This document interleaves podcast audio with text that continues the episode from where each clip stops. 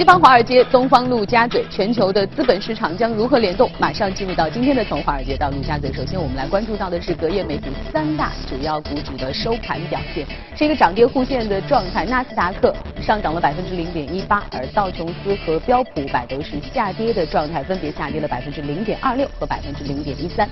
那隔夜的华尔街有哪些值得我们来关注的声音和消息？我们马上来连线一财驻纽交所记者葛沃尔。葛沃尔，早上好。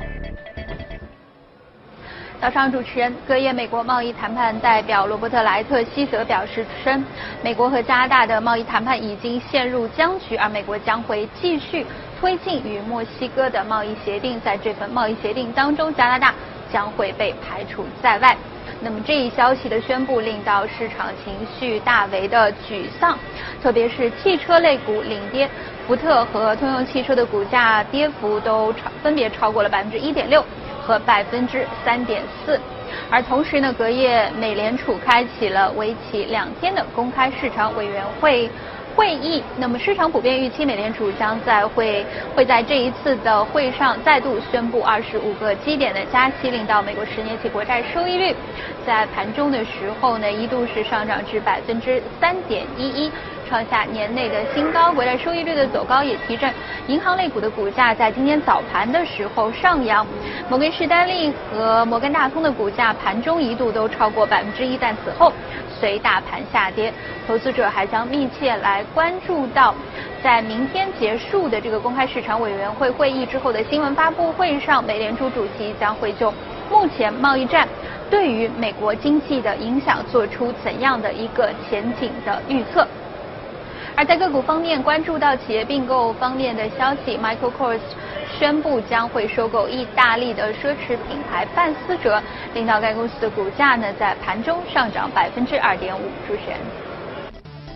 好，谢谢葛沃尔。那隔夜呢，小米生态链企业云米科技赴美 IPO，这也是继华米之后第二家登陆美股的米家军。我们来看记者从纽约发回的报道。隔夜，小米旗下云米科技登陆纳斯达克交易所，发行一千一百四十万股美国存托凭证，IPO 定价九美元，开盘九点五零美元，上涨百分之五点五六，早盘股价一度上涨至十点九五美元，最大涨幅接近百分之二十二，此后震荡下行，午盘时一度跌破发行价，IPO 首日微涨百分之零点八九，收报九点零八美元。做定价的角度，我们实际上是从正面的思考，就是我们希望的是投资者能够从我们公司的长期的这种发展当中去获得收益。说定价的高与低，其实不是我关注的，我更关注的是借助这么一个上市这么一个机会的话，让公司的品牌得到一个很好的一个推广。云米在其招股书中写道：“小米作为其战略合作伙伴和最重要的客户，若无法维持与小米的紧密关系，将会对公司运营产生很大不利影响。”创业之初，其实就是小米在推行小米生态链这么一个伟大的计划。其实我们这次的上市的话，其实我觉得一定程度上是小米生态链模式的这么一次再次的这种成功验证。另外的话，就是小米生态生态链这个方式，我觉得是一个非常伟大的一个创举来着，非常伟大的一个创举。那我们就我们把它比喻成它是一个森林，我们就这个森林的一棵树。就我们会一直在这个树、这个森林里面茁壮的成长，就这个是一个公司长期以来会坚持的这么一个战略来着。云米也是第二家赴美上市的小米生态链企业。今年二月，小米旗下智能手环生产商华米在纽约证券交易所 IPO，隔夜华米收盘报十点七二美元，低于十一美元的发行价。第一财经记者格威尔黄宗琛，美国纽约报道。好，接着我们再来关注隔夜欧洲三大股指的表现。不同于美股的涨跌互现，隔夜欧洲的三大主要股指是一个全线飘红的状态。尤其是最近啊，受到这个脱欧问题困扰的英国，英国富时上涨了百分之零点六六，德国 DAX 上涨百分之零点一九，法国 CAC 有微弱的百分之零点零五的上涨。那隔夜的欧洲有哪些值得我们来关注的声音和消息？我们马上来连线一财驻伦敦的记者薛娇。薛娇，早上好。好的，主持人，周二国际原油价格的持续走高，推动了石油板块领涨欧股，令欧洲主要股指都出现了低开高走的局面。截至收盘，欧洲斯托克六百指数上涨了百分之零点四五，报三八三点八五；泛欧机油三百指数则收涨百分之零点五二，报幺五零五点三幺。涨幅较大的英国富时一百指数盘中一度上涨了约百分之零点八。斯托克六百基础资源指数整体涨幅达到百分之一点八，成为近两个月以来的新高。从个股来看，荷兰皇家壳牌公司的股价上涨约百分之二，英国石油公司上涨约百分之二点五，佳能可公司的股价涨幅也达到了百分之三点五。周二，瑞典首相洛文在议会不信任投票中落败，也成为了第一位因为不信任动议而被罢免的瑞典首相。这意味着洛文和其所在的社会民主党即将下台，而提出动议的四个偏右政党联盟有望取而代之。这一消息导致瑞典克朗对于美元持续跳水达到三百五十个基点，随后跌幅有所收窄。洛文表示，仍然希望能够领导瑞典，不支持联合政府的情况出现。接下来，瑞典政府将启动谈判和重组的漫长过程。分析人士认为，瑞典政局的波动可能令已经风波不断的欧洲市场更加的脆弱。主持人，好，谢谢薛娇。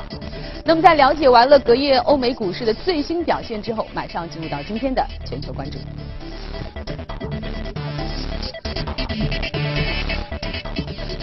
今天来到从华尔街到陆家嘴的是大家非常熟悉的嘉宾，方正呃证券研究院的董事简佳哈，欢迎简佳。那今天的这个板块我们要聊两个非常重要的话题，一个是美国的中期选举，一个是美国的货币政策哈。因为我记得简佳是在我们节目当中最早去提示这个美国的中期选举可能会对市场产生扰动因素的嘉宾，而且确实我们在过去这半年多的时间看到了，因为美国的中期选举所产生的翻天覆地的这个变化。那么马上十一月的中期选举就要到了，你觉得？现在我们还有哪些可以关注的点？对，其实我们知道目前这个状态啊，就是因为特朗普现在呃他所在的这个共和党，他是掌握着美国的参议院和众议院的，嗯，这就使得他在上任之后，他其实我们看到他推出的很多政策都能很顺利的去推行啊，嗯，但是。到了这个我们说十一月六号，也就是今年十一月六号啊，它将面临一个大考，也就是我们一直从二月份开始一直跟大家强调的这个中期选举啊。那么为什么中期选举特别重要啊？因为其实它的一个变化会对于包括这个中期选举之前，包括之后的整个的一个美国的货币呃这个政策都会产生比较大的一个影响啊。嗯。因为我们之前说过，就是啊我们之前也在节目中也说过啊，就是因为要。赢得这个中期选举，或者赢得选民的支持，所以特朗普在短期之内，他肯定会坚定的去实施它的这个贸易保护的这样的一些措施啊。那么确实我们也看到了，无论是国内的反对声音有多大啊，但是特朗普还是继续去推行了对于。呃，对华的这个两千亿美元的啊，这个货品的这样的一个关税的一个征收啊，初期百分之十，到明年一月一号增加到百分之二十五啊，所以说这个和这个中期选举有很大的一个关系啊。那么另外呢，我们说这个对于中期选举的这个判断啊，也就是对于未来整个美国的一个政策走势有很强的这样的一个借鉴的一个作用啊。那么，如果我们说像共和党如果能继续维持在两院的这样的一个主导的一个地位的话，啊，那么特朗普他后面的下半个任期的这样的一个政策还会继续稳定的去推进啊，那么帮也帮助他在二零二零年继续去啊进行这个总统的一个选举，是奠定非常好的一个基础啊。但是如果他一旦呃在中期选举中失利的话，或者是丢掉一个国会的这个呃这个多数党的一个地位的话，那么他后面半个任期的他的很多的政策就非常难去推进啊，甚至有可能他会面临到弹劾的这样的一个风险啊。所以说，其实为什么特朗普非常关注这样的一个中期选举？现在其实，在未来一个月多一点点的时间，应该是他最紧张的这样的一个时间阶段啊。嗯，那就像刚才检察说到，目前其实对于特朗普来说，这个形势对于他来说是比较有利的，因为他在参众两院其实都是占了很大的话语权。对。那如果说在中期选举之后，有可能会失去某一个，比如说。众议院的话语权，那对于他后续的这个政策的推进可能会产生影响哈。那现在有没有一个大概的这个市场的判断哈？认为特朗普在这一次的这个中期选举当中，他失去对于众议院的控制权，嗯，这件事情的概率有多高？对，现在其实我们看从整个的一目前的一个改选的一个情况来看呢，啊，就是整个共和党他在这个参议院他受到的这个改选的压力要小于在众议院。所改选的一个压力啊，因为我们知道中期选举参议院它是差不多三分之一的席位，这次是三十五席啊，一百席里边有三十五席要进行改选，那么共和党它只要获得三十五席里边的九席他就能保住这个多数党的一个地位啊。那么民主党要拿到二十六席才能啊来来翻盘啊，其实这个难度是非常的大的。嗯，所以这场仗对于这个共和党来说会容易很多。对，除非我们说碰到一些黑天鹅的事件啊，在这个一个月的时间里边啊。那么另外的话，我们说，但是在这个众议院啊，因为我们知道众议院那个五百三啊四百三十五席都要进行改选啊，两两党只要拿到两百一十八席就可以变成多数党啊。嗯。而且从目前的整个民调的一个情况来看呢，就是啊共和党在这个参院还是大概率还是会赢得这个多数的啊。嗯。但是在众议院就不好说了，很有可能会被民主党翻盘。而且我们知道，民主党啊，它往往就是在中期选举里边，它的这个获胜的概率和控制这个国会的一个概率会来得更大。从历史的数据上来说啊，所以说其实这个对于特朗普来说，其实还是有很大的一个，还是有很大的这样的一个压力的。嗯，对。另外我们说就是整个的一个为什么要关注中期选举啊？就是我们刚才说到的，其实就是对于未来的整个的一个政策的这样的一个变化啊。一旦是如果中期选举出现翻盘的话啊，再加上我们说美国整个的一个三季度的一个经济有可能会见顶回落的话啊，那么未来到四季度啊，甚至到明年年初的时候，我们会看到整个美国的一个包括贸易政策啊，包括货币政策，都可能出现比较明显的这样的一个逆转。啊那我们是不是可以做一个假设哈？假设我们在这个十一月的中期选举当中，假设。啊，特朗普所在的这个共和党失去了对于众议院的这个多数党的这个席位。对。那么接下来他的货币政策、他的经济政策啊、他的贸易政策有可能会发生怎样的改变呢？对你比如说他，因为特朗普之前他推行了税改啊，是非常成功的推行了啊，但是他后面很还要还需要推行二次的税改啊，包括基建。那么这样的一些措施，其实在国会里边就可能会碰钉子啊。所以这个其实对于美国的整体的投资啊，包括美国的整个经济的增长，其实相对来说是比较不利的啊。那么另外的话，我们说就是这个啊很重要的一点，其实就是它的呃整个的一个呃货币政策啊，其实我们说以美联储的货币政策也可能会因为这样的因素而出现发生改变啊。另外我们刚才也说到了，就是这个啊包括对弹劾的这个问题啊，有可能民主党很快啊如果赢得多数党席位的话，很有可能会。至少在这个参议院会发动整个对特朗普的一个弹劾的问题啊，因为他现在很多的这样的一些啊绯闻啊等等各方面，包括通俄门的事件，并没有一个画上句号，而且还在持续不断的一个发酵啊。所以说，这个其实对特朗普来说，如果一旦啊参议院是落在民主党手中的话啊，众议院落在民主党手中的话，那么后面啊他的日子就相对来说比较难过了。所以今年对于特朗普来说是个多事之秋哈。那对华尔街来说，他们更乐见哪一种？情况的发生呢？他们更希望这个特朗普可以继续的持续推进他的这些政策，还是希望呃，如果说这个参众两院哈由民主党、共和党各把持一方的话，他们更喜欢看到哪一种？对，其实啊，这个很有意思啊，因为呃，对于可能对于。经济来说啊，可能对民众来说啊，是在一党的这样的一个执政下啊，会比较来的比较好，因为政策可以更顺利的推进啊。但是对于华尔街来说呢，他们可能更希望看到的是啊，两院在不同的这个党派的手中啊，会形成一个比较混乱的这样的一个格局啊。因为这个其实从历史的数据上来说呢，这样的一个情况往往对于股市来说是比较有利的啊。因为在这样的环境下，往往股市会出现一个比较好的一个表现啊。所以可能华尔街的想法和整个的一个资本。是啊，包括和民众的一个想法可能是不一样的啊，包括和特朗普的想法也会有一定的区别。嗯，好，那我们也来共同期待一下哈。应该说，对于今年来说非常重要的一个呃国际的一个政治的事件了。那聊完了我们美国的中期选举之后，我们再聊聊这个货币政策哈，因为我们知道在本周四的凌晨，美联储就要公布九月份的这个加息的这样的一个决定。但是基本上从现在整个市场的预判来说，基本上。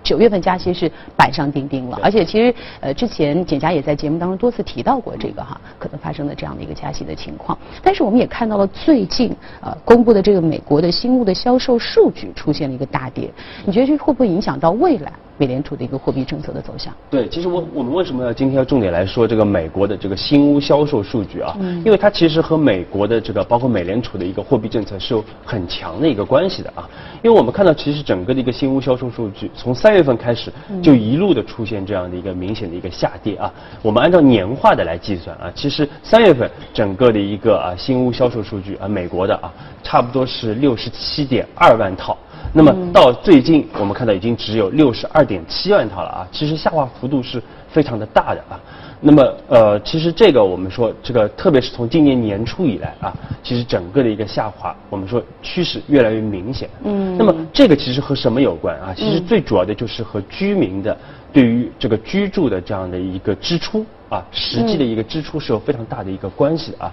因为我们说这个居民啊，这个影响美国居民的这样的一个住房的支出，主要是有两点。啊，一个就是它的实际的一个收入啊，当然是我们我有没有钱去买啊，这个很重要。而且我们说的是实际的购买力啊，也就是说，它不仅是它的收入，还要剔除这个通胀的这个影响啊。因为我们知道最近美国国内的一个通胀上行的是非常的快的啊，所以这就导致了它的其实实际的购买力。我们看到从数据上来看啊，年初的时候它其实整个实际的购买力已经下滑了百分之一点四啊，到了最新我们看到下滑百分之八点二啊，其实。这个是下滑的啊，所以说我们说，其实整个居民呃，这个美国居民对于住房的一个购买力是在持续的一个下行啊。嗯。那么另外其实就是美联储的加息，包括明天凌晨应该大概率还会再加一次啊，包括年底可能再加一次。那么其实这个利息的一个不断的一个上行啊，对于它的一个资本的这个支出啊，特别是住房的这样的一个成本，也会有一个明显的一个上行啊，这会进一步来抑制它的整个的一个。住房的一个购买力啊，所以我们说，其实这两点啊，其实都是使得整个目前我们看到美国居民对于住房的一个购买力出现了下行啊。而虽然说我们说美国可能住房并不是它的一个核心的这样的一个经济的一个驱动力啊，但是呢，确实因为房地产我们说是周期之母啊，对美国也是一样啊。那么房地产如果整个销售出现下跌的话，一方面对于投资会有明显的这个拖累。啊，另外对于房地产相关的后续的像家居啊、家电啊等等的各个领域的这样的一个消费，也会有明显的一个拖累啊。所以说，其实我们说美国美联储的货币政策啊，加息并不是说这个一定是一个啊，因为大家都知道是利空的这样的一个因素啊。但是前前啊过去。两年的时间一直在加息，但是并没有看到美国经济的明显的回落啊。但是逐步的，如果随着加息的一个深入，进入到后半场的话，我们会逐步看到对于实际对于居民啊，对于整体经济。会产生实质性的一个影响啊，所以我们看到这样的一个数据，值得大家去密切的关注啊，就是因为整个的一个加息的一个提速，因为通胀的一个提速啊，导致了整个美国整个的一个新屋销售数据确实是出现了明显的这样的一个回落啊，而且是不止新屋销售数据啊，其他的我们看到一些美国经济的一些先导的指标啊，目前都出现了一个见顶回落的一个走势啊，嗯，再叠加上我们刚才之前说的这个中期选举的问题啊，如果经济出出现回落，中期选举又出现一些幺蛾子的话啊，那么后面的整个的一个美国呃整个经济政策啊，包括贸易政策，都可能会出现比较明显的一个逆转。嗯，其实不仅是刚才我们聊到的这个最新的这个新屋销售的数据，其实我记得在几周之前我们还聊到了一个这个消费零售的数据。因为在上个月公布这个非农就业数据的时候，当时其实我们看到了薪资的增长，所以很多人会预期说接下来大家的支出会不会增长？后来发现紧随的这个消费零售的数据是低于预期的，它的这个增长。所以大家也看到，虽然说可能现在这个美国老百姓兜里的钱可能稍微多了一点点哈，但是首先有通胀的原因，而且还有最近的油价的上涨。对。所以对于整个老百姓真正的你可以花的钱，没有大家预期的啊有那么多。那么接下来对于整个这个 GDP 的贡献也好，对于整个老百姓的这个消费能力也好，可能这也是美联储在制定接下来的这个货币政策的时候需要去考虑到的一个因素哈。因为今年前三次加息已经是板上钉钉了。对。那还有一次呢？明年还有几次呢？到底会不会按照我们年初预想的去加，还是有可能会发生改变呢？我们中期选举之后可能会见分晓哈。好，那我们聊完了宏观的话题，马上进入到今天的个股板块，进入今天的美股放大镜。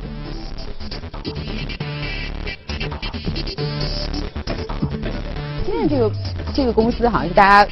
不是那么熟悉的一家公司哈，思伦贝谢是个游戏产业链方面的公司，目前我们看到的。这个今年的整体的走势似乎并不是非常的强势哈。这家公司，但是最近似乎有了一个上扬的一个态势。对，但去年它涨得比较不错啊。其实去年开始复苏的啊，因为油气产业链，我们从我们九月初的时候啊，当时在节目中第一次来推荐整个油气的产业链啊，而且我们看到，其实，在过去的这个一年一个月不到的时间，整个 A 股的整个油气产业链确实是走的走出了一波独立的行情啊。因为我们知道最近市场比较萎靡啊，但是我们看到整个 A 股的油气产业链啊，无论是相对收益还是绝对收益啊，都是非常的明显的啊。那么回过头来，我们说说这个油气产业链全球的啊，嗯，啊，其实就不得不说到这个全球油气产业链的三大巨头啊，就是这个包括斯伦贝谢啊是龙头老大啊。包括哈利贝瑞和贝克休斯啊，那么这三家公司，其实我们去研究这三家公司啊，对于我们去研究整体的这个油气产业链来说，还是有很大的一个帮助的啊。嗯。那么这家公司，我们说一九二六年就成立的一家公司啊，总部位位于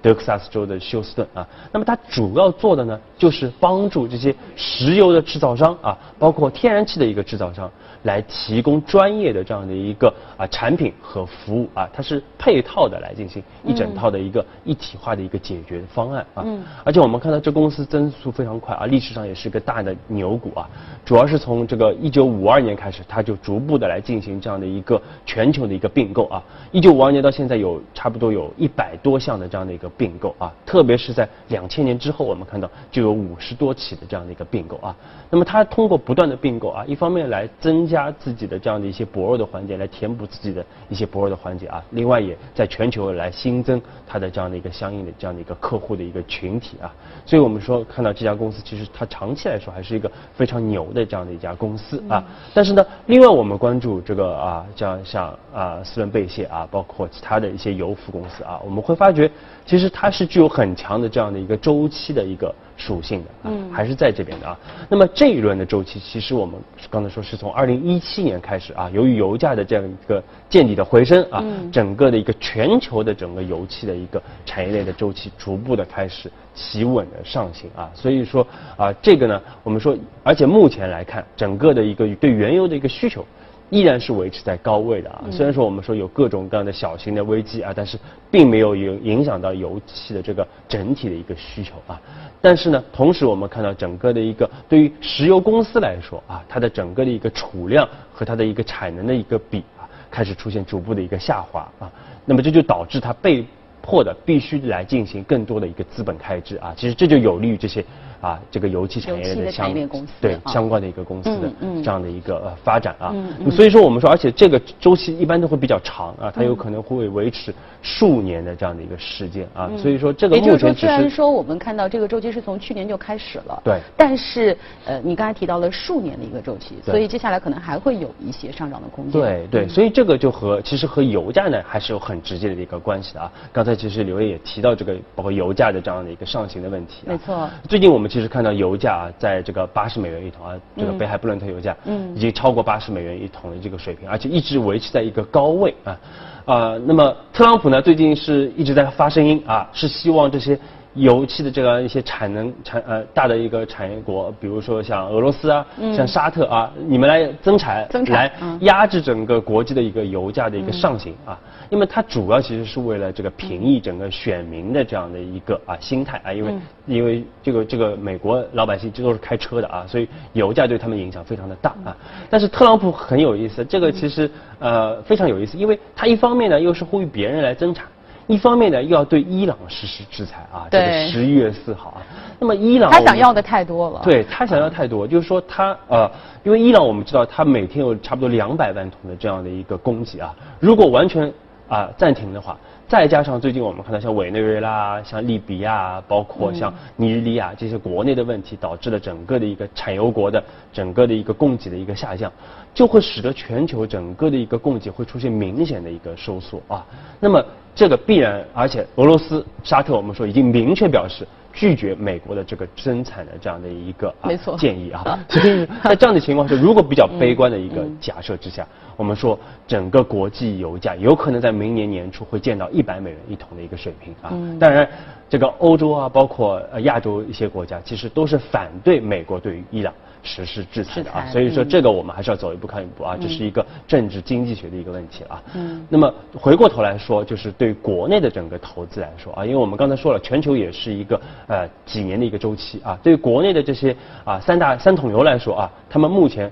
肯定是希望继续来进行一个增产的一个动作啊，而且要防止国内的这些油田它的衰减率下降啊。我们说整个的政策不可能三角啊，那必然导致的就是整个三桶油它会增加整个资本的开支啊。那么这个我们说已经，而且政策方面也有一定的一个支持啊，所以未来这个产业的一个趋势一个拐点还是非常的明显的啊。我们建议大家还是要继续去关注整个油气产业链的一个投资机会。